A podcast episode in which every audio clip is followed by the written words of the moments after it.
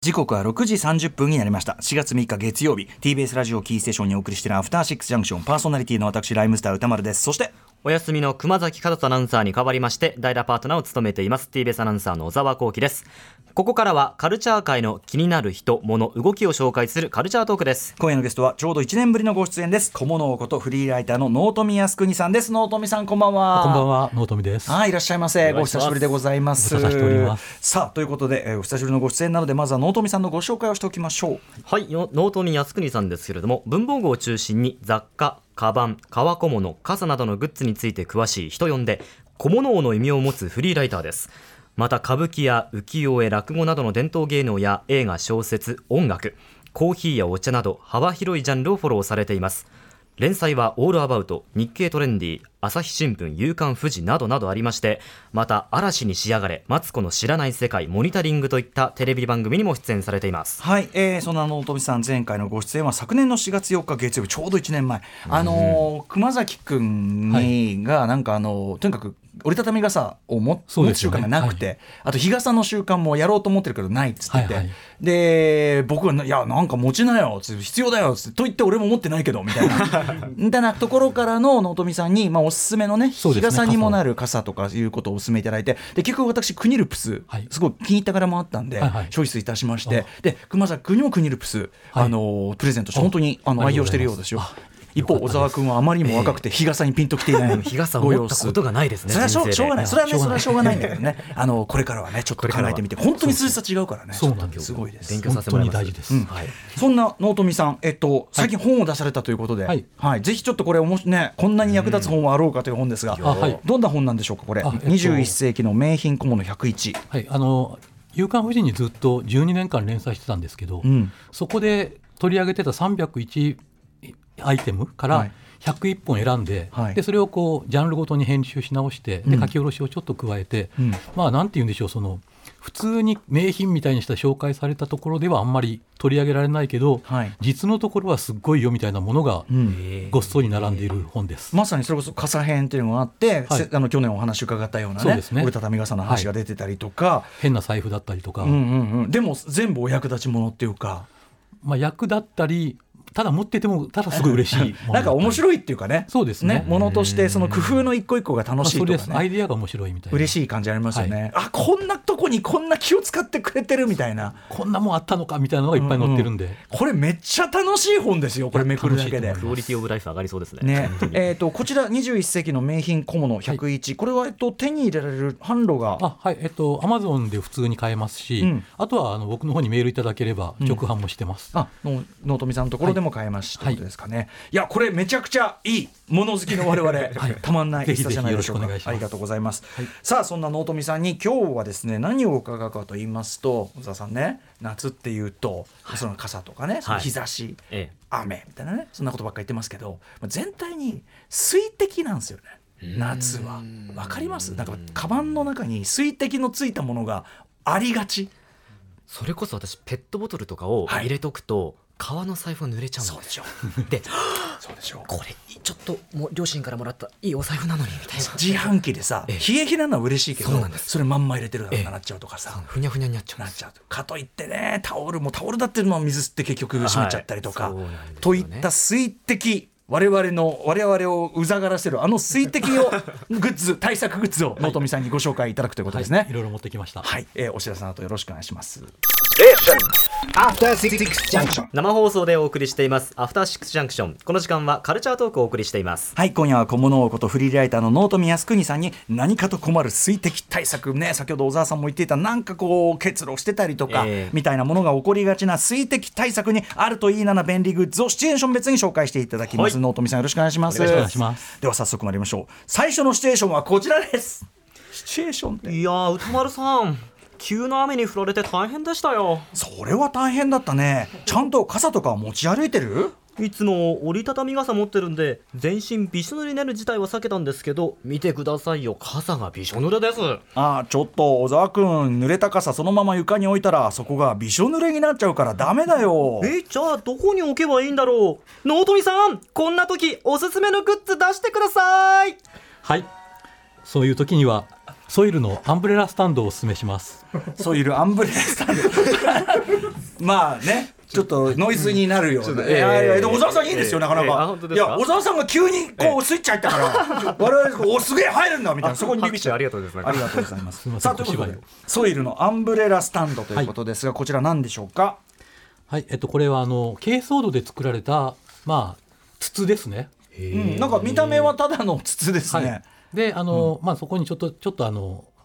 あの石突きが入る穴が開いてて、うんまあ、そのまま要するに濡れた傘をこうボソッと差し込むわけですね。うん、そしたらあの折りたたみ傘ってもさっきもおっしゃったようにその意外と置き場に困る濡れた傘って置き場に困るじゃないですか。まあ一応ねケースとかあったりしてもびっしょびしょだとね、はいそうなんですそれだってちょっとねで玄関そこ置いててもなんかそこ水滴だらけになっちゃうし確かに玄関水滴やだ、で傘立てにも立てづらいじゃないですか。はいあちっちゃいからね、はいそうだそうだなのでそうそこへポンと刺しとくとこれあの全体が珪藻土でできてるんで、はいここ水吸っちゃうんであと水滴落ちてもこう外側がちゃんと水吸ってくれるんで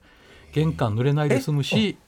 一見見た目ただのなんか湯飲みみたいなもんに見えますけど、めっちゃ吸うってことですかそうう、ですこれがこれ全部が珪藻土なんですよ。うんうん、珪藻土はだから水吸うし、その撥水っていうかあはい撥水じゃない乾きも早いそしの乾きも早い、はいっていうことなんですか、まあ、もちろんだからあのちゃんと乾かす時にはその傘広げ広げ広げててうんうんか押さなきゃいけないですけど、はいはいとりあえずその帰ってきてすぐのうんうん玄関先を濡らさない置き場としてはすごくこれ便利なんですね。玄関先とかそんなに広げとくわけにいかないオフィスとはいオフィかスとかもいにいですポねコンと置いとけばええはいいいっていうことだ、いいですねで持ってきたのはこれ1本用ですけど、はい3本用とか6本用とかもありまあすしお家置き用にだ、はい、あとあへのー長い傘をこう壁に立てかけて先だけこれ突っ込んでおいても、うんうんうん水滴全部こっちに落ちるんでその水とねそのあの乾燥の塩梅っていうのはちょっと我々想像つかないけど、はい相当早いんですか、なんかほとんどあれ吸ったのぐらいのうん、感じあで、え水あったのみたいな、はいそんな感じです。へーこれね小沢さん、はい私みたいなあの折りたたみ傘常に持ち歩きまええええからするとめちゃくちゃわかる便利グッズですよこれ。やっぱりどこに置けばいいかわからないっていうか、うんうん悩むことがあるんですかそうそうだね、うんで特にそのさっき言ったように傘立てにも置けないしそうですよねとか、はあうんまあ、あの持ち歩く時はそのやっぱりそのケースみたいに入れてんだけど、はいびっちょびちょにやっぱなったりする今日なんか結構降るあの可能性ありますから、うんええそういう時とかにやっぱであとさゆ玄関とかってタイルだタイルっていうかその大理石とかさあれさ、はいなんか滑りやすいとこでそうですねあそこがさ水滴とか水たまるとさこれ結局ここ雑巾で拭かなきゃいけないんじゃないのみたいな状態になることあるんじゃないまた拭かなきゃいけないっていそううところそうですそよねうそうそうだからこれ一個置いとくの結構いいかもしれないですねいや本当にこれあると玄関すっきりします。なるほど、えー、アンブレラスタンドこれおいくらぐらいのものなんですかえっ、とこれ3080円ですね税込み。一個バージョンはがい一個バージョン。はいうんうん、なるほどこれは、えっといろんな通販とかで売ってたりするはやい、つな結ん構でし普ょう通か、に売ってます、ソイルさんっていうブランドで、あのバスマットとか珪藻土をいいっぱい珪藻土製品をいっぱい出される会社です。やっぱり水抑数系というやつというそかうなですね感じですかねはい、ソイルのアンブレラスタンド、えーまずはご紹介いただきました、えー続いてのシチュエーションはこちら です歌丸さん今日みたいに暑い日は冷たい飲み物が美味しいですよねだよね冷たい麦茶とか最高だよねでも小沢くんコップの結露でテーブルがびしょ濡れだよあ本当だティッシュで拭き取ってとあーティッシュで拭いても水の拭き跡が広がってどんどん被害範囲が増えちゃってるよえじゃあ何で拭けばいいんだろう納富さんこんな時におすすめのグッズ出してくださいはい、こういう時には、アイオンのシッタ、スッタ、スティあのシートタイプとスティックタイプ、これをお勧めします。すったシートタイプスティックタイプ、あの小沢さんのスイッチの入り方がすげえ早くって、 すげえすげえっていえあう本当ですかみんな一度すげ えすげえこいつみたいななってるところからでしたけどねはい、アイオンのすったシートタイプスティックタイプこはれいどんなアイテムでしょうか、はい、えっと、これはあの、まあ、スポンジなんですけれども、あのものすごくこう、さいですねものすごい吸水力と排水力が高まい、まずそれケースがなんかね、はいスマホケースの半下半分みたいなそうですね感じのにこう折入りってたたんで入っててめちゃくちゃ小さい、はい、も牛タンって感じう、 そうですね、そのくらいタのンぐ、らいの感じ、はい牛タンの形ですねねちょっと大きな焼肉の ひ一切れぐらいねの。では牛いタン広げたらっていう一枚みたいな感じですよね。えでそれそんな小さいのが何どういうことですかこれえっと、これが本当にさっきの珪藻土も水吸うんですけども、それのさらにあ3倍の今構成作家古川さんがですね、はい第6スタジオの机の上に、えっと水を霧吹きで大量の水をぶちまき上がりました、何しやがんだこいつあ一瞬はいこれで、すったまさに、はい、これで取れま ます本当に吸っちゃいます、えーえあーまあどうぞへえ、どうぞ全然完全に綺麗、はいちょっと私もやってみていいですかどうぞどうぞじゃあちょっとこのねお盆の上にねはいあれ水が出ないあ出てる出てるうわ水気ふう水気さあ吹き水ます滴されるくらいで結構あの吸っちゃい吸っちゃいすぎたなと思ったら絞ればすぐ戻るんで、こっちこっちですはいじゃあちょっと絞れ絞ったらあ乾か水す気が出必要るないんだはい、水気が出ちゃうんあで、見て見てさっきまでさうわーすごいです水ねの跡すごいついてたじゃんはい黒くなってたのもうが水全然なくてはい、もう一回でそのままもう綺麗に拭けます、あ全然はい、全然拭けちゃってるわこれだから結構小さくてもああああ意外といけるわけですよなるほどしかも絞れるんだはいへえ小さいのに結構な量吸うんですねそうなんですよなんか水吸う感じしないけどねちょっと触ってみていいですね触り心地はそうですよねなんかむしろ水外れちゃいそうな感じするぐらいので大きいものの場合はスティックタイプっていうのがあってはいはいええこれあのそれこそあの折りたたみ傘畳んですぐペッペッペッってして拭いちゃったら、うんうんあのあんまり手濡れなくて済むとかああと自転車のサドルとか濡れたところをはいはいパッて拭いたりとかいう時はこっちの方が便利自転車さんなんか染みちゃってね、はいおお尻にまたお尻がまた肝またおお尻がまた二次被害でねそうなんですよあれお前ケツに染みできてるよってこちとにょっなるとか街ら中歩くの恥ずかしくなるんですよねえあとやっぱその傘を畳んだ後にやっぱこうこのなんていうのこの辺全体が濡れてるとか、リュックとか濡れてるとかそうなんですよねあるもんね さっと拭けますんでスティックタイプへえだかそれらこそねなんだろうあのコロコロ的なはい感じのやつですね、、はいいわゆるねシートタイプとスティックタイプと2種類これ何でできてるんですかこれこれその本当にスポンジなんですけども、うんあの本当に新素材で、そもそもがこのスタっていうブランド自体が、うんこの素材を使って何か製品を作ろうっていうやつでへーでこれ何かっていうともともとはあのスマホとかの精密機械を作る現場で、うんその水気とかを取らなきゃいけないってはいいはいうはいところのために作られた、ものすごい厳しい環境でものすごく精度の高い水気を切らなきゃいけないっていう現場のために作られた素材なんですよ。へえじゃあそんな我々の雑なね喫茶 店の喫茶店のテーブル拭くなんて贅沢なことねこれねだからある意味ものすごいオーバースペックな製品なんですけど、あそれがそのやっぱりこのだからこう小さく作れるっていうのもあるんですね。あーなるほどなるほど、えーでもこれちょっと驚きのこれちょっと使用感はね皆さん試してみないそとうわかりに実くいですね感できないぐらいの凄さかもしれない。あのね、なんなら俺今手ギュってやったら手がちょっと手の水気超すぐぐらいの感じかもしれない今手超乾いちゃったみたいないやそうなんですそよ。ん吸ぐらいの吸水力も強いし吸水量も多いっていうのも売りなんで、で排水力が強いっていう。排水力はい。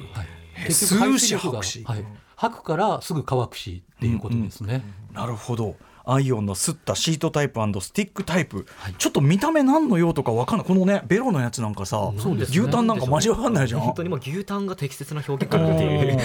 やでもびっくりこちら、えー、とシートタイプが税込み1320円スティックタイプが、えー、税込み2750円ということで、お手元に1個あれば水気知らずですっきりと過ごせるということでございます、これいいです。さあじゃあ続いての続いて続いての小芝居ですどう ぞ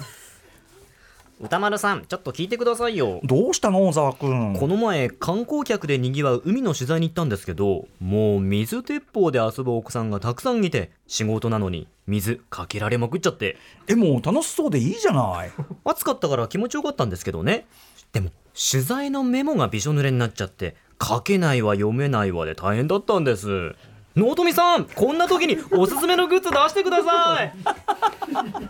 はい。はいもじもじのタグ止めもパッドです。小これ沢は小い沢君の芸達者に耳が取られちゃってちょっ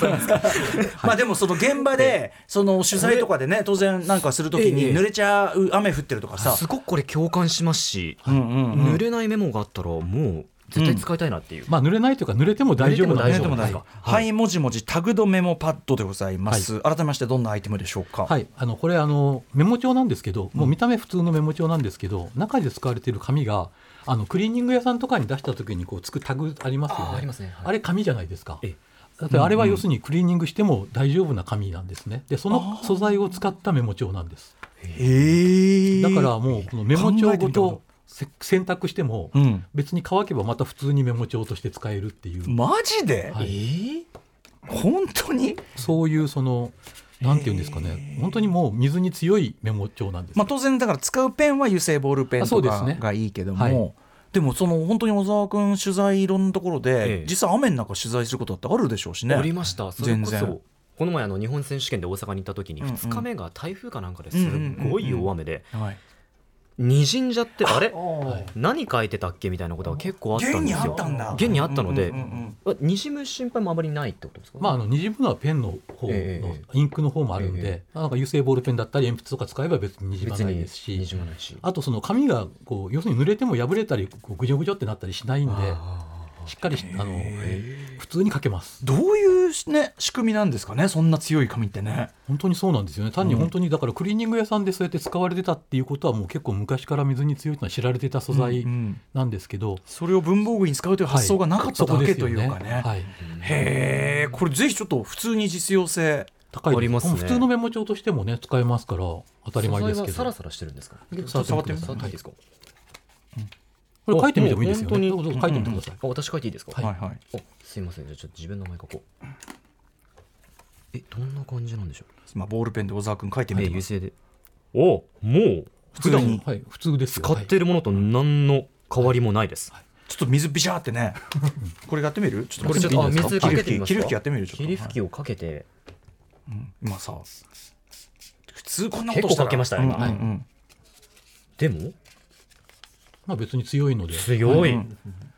破けはしないと破けはしないんですしか、いやいやそれは無無理に破無理に破るいたら紙ですかダらメ紙紙ですかでらも字は滲んでないね字少な全くともくねにじんでないですあっていうかこす上こすっても大丈夫だ上こすっても大丈夫です、あすまごあいそれペンもそれはもうインクの方も のおかげではあるんですけど、はい、うんうんうんだから本当に豪雨の中でもメモできますね、はいはい、でこうちょっと握りやすくあの内側がこうへこんでてあ確かに握りやすい形がのメでモ帳自体がね、はい手のひらサイいいズですよねになってたりするとおかけますよ、はい濡れた状態でも書けます書けますあぬあ完全に濡れて上から書いてるけどいけるいけるいけるはいいいですね読めるねすごいねはいということで、はい、もじもじタグドメモパッド、えーこちら税込み S サイズが税込み594円 L サイズが704円ということになっております、えっとバリエーションがいろいろあるみたはいいな、んで、結構カラーとか柄とかのバリエーションいっぱいあるんでこれ小沢さん本当に実用にいかがでしょうか、ええはいとうことですかねはい買おうかなちょっとはい時間、あれあれからもう一個か、うん、じゃあ最後のシチュエーション行ってみましょう小沢君そんなでかいトランクケース持ってどうしたのこの後またまた海に取材に行くんですよで前回の反省を生かしてバスタオルを大量に持ってきたんですそれにしてもトランクいっぱいにはやりすぎじゃない取材なのにフットワーク重くなっては本末転倒でしょう頑張って詰め込んだんですけど ね納富さんこんな時におすすめのグッズ出してくださいきょ極端だな君ははいアクテオンのマイクロファイバータオルをおすすめしますはいということで、うんね、あのもちろんねこうタオルはさ必要になる場面っていうのはあるけども、このアクテオンマイクロファイバータオルこれどんなアイテムでしょうか、これはあのマイクロまあそれにも名前通りマイクロファイバー製のタオルなんですけども、んあの普通のタオルと比較すると本当にこれも3倍の吸水力うん持ってて、でしかもあの3分の1の時間でパッと乾くんでうんでしかも薄い生地なので、はい例えばこうさっきのバスタオルこれバスタオルの本当普通のバスタオルのサイズおー大きいですね大きいんですけど、うんうんうんそれがあのペットボトルぐらいのサイズにまとまるんで結構23枚入れていっても全然なあるほのどカバンの中で邪魔にならないっていうなんか一見そんなに水吸いそうなそうですよねあのあ薄いから、はい、薄いしあのツルツルした感じもあるんで、うううんなんですけどこれ結構お風呂上がりとかにも結構パッて使えるんでさっき今あの霧吹きでちょっとやったんですけどもう完全に拭けますねこれもね、はい拭けますっごい吸いますねしかもその、えー、と乾きも早い早いちょっとだからその今日のアイテムって全体にお話だけ伺ってると我々のなんていうの実感からさ実感を超えちゃってるから、はいあそうですねなんかこう一見そういうことなさそうなものなのに、ええできちゃうっていうかねことですよねこのタオル結構薄いからそうかさばらないっていうのがそうそこですね、一ついいですよねへでーあのちゃんとあのベルトとかついてるんで、ま、丸めてパチって止めたら本当に持ち運びやすいんでこれこれですねここねそういうだからあれですねよちょっと水よく吸う系のものって結構あるんですねこうやって、いね、ろんな素材ががねあるってへえ、まあ、私ちょっとこう夏場はめちゃめちゃ汗かくんで、はいはいでもうハンドタオルは常に手放せないんですけど、もうやっぱり追いつけないぐらいそうですね意かいちゃ外う時いとっぱいあるこかられ吸ったは汗拭きもいいですよあああのさっきのね、はい牛 タン、 はい小沢君が牛タンで顔を拭いて、ええ拭いてるみたいなね、ええ青い牛タンで顔を拭いてるみたいなだったらね一応洗濯できるんでんうんうん汗も大丈夫でもさ小沢さんの現実問題さっきのメモもそうだし、はいい、ろんなその表の取材とかこれから増えるだろうし、ええ実際汗だらだらかいちゃったりね。今日も汗すごかったです朝、うんうんでやっぱりタオルで拭くんですけど、うんすぐに乾かないんでやっぱちょっとはい汗臭くなっちゃったりするんですよそうだよね。これ結構そのそういう抗菌加工みたいなのもあって意外と匂いもつきにくくていいですよ。あいいですね、はい、このマイクロファイバー洗濯ももちろんできる。はいできます、えーアクテオンマイクロファイバータオルもうもう便利ものすぎ、えーはいハンドタオルに使えるミディアムサイズは1980円、えーバスタオルに使えるラージサイズは、えー税込み400、えー4180円ということになっております、えーだから夏の行楽でちょっとプール行ったり海行ったりとかっていう時もねそう便利ですいいいかもしれませんねあこれかさばらないとやっぱりいいですよ。いいですねいやーさすが納富さんあっという間にいやーしかもちょっと今日は、ま、もうちょっといろいろと魔法チックなアイテムでしたねちょっとちょっと手品チックというか目の前で見てもえっていう感じの。素材がね結構新しいものが多本か当ったでですすねからね。改めて今日ご紹介いただいた5ああえー4アイテムですかね、はいちょっと振り返ってみましょうかねはい、まずは一つ目、使った後の折りたたみ傘スタンド、ソイルのアンブレラスタンドです。そして二つ目、高性能吸水スポンジ、アイオンのすったシートタイプスティックタイプ。そして三つ目、濡れても使えるメモ帳、ハイモジモジ、タグとメモパッドです。そして最後、持ち運びに便利な吸水速乾タオル、アクテオンマイクロファイバータオルです。はい、これらは、まあ、あのいろんななんだ EC サイトとかそういうそうもですのねでも手に入りやすかったりとかって感じですかね。はい、ということで改めましてもう一回納富さん、えーお知らせの前に納富さんのお知らせもしておきましょう、はい本ですねこちらの、はいえー男の小物名品連載」をまとめた本はい21世紀の名品小物101が、えー、Amazon にてこちらも買えます、えーせ1650円で買えるということで、101点の、まあ、今日お話しいただいたような、えー驚いたりとかそのアイデアそのものがちょっと面白かったりとか、はいあとやっぱそ素ういう材っていうかこう技術的な進歩そうですね。なんかずっとさあるジャンルをこうしばらく見ないでいるとえ今こんなそれですよなってんのねみたいなありますよね、はいまさに今日のはそれでしたね、はい、本当にそういう今日のが結構面白いなと思っていただいた方には喜んでいただける本だと思います。はい、改めて納富さんの100、えーとえー21世紀の名品小物101アマゾンで買えますので、えー1650円で発売中です、ということでここまでのゲストは小物ことフリーライターの納富康邦さんでした納富さんありがとうございましたありがとうございましたお待ちしております今度冬場の何かグッズもあそうですねお願いします Station. After Six Junction. ベビーのいる生活迷える子育て応援ポッドキャストは育児中のパパママが集まる匿名座談会定員切開しましょうっていうところになって、でも痛くないよね、あ痛くはないんです麻酔聞いてますからねそうですよねじゃあ引っ張るねみたいなあー引っ張りますかみたいな毎週月曜配信です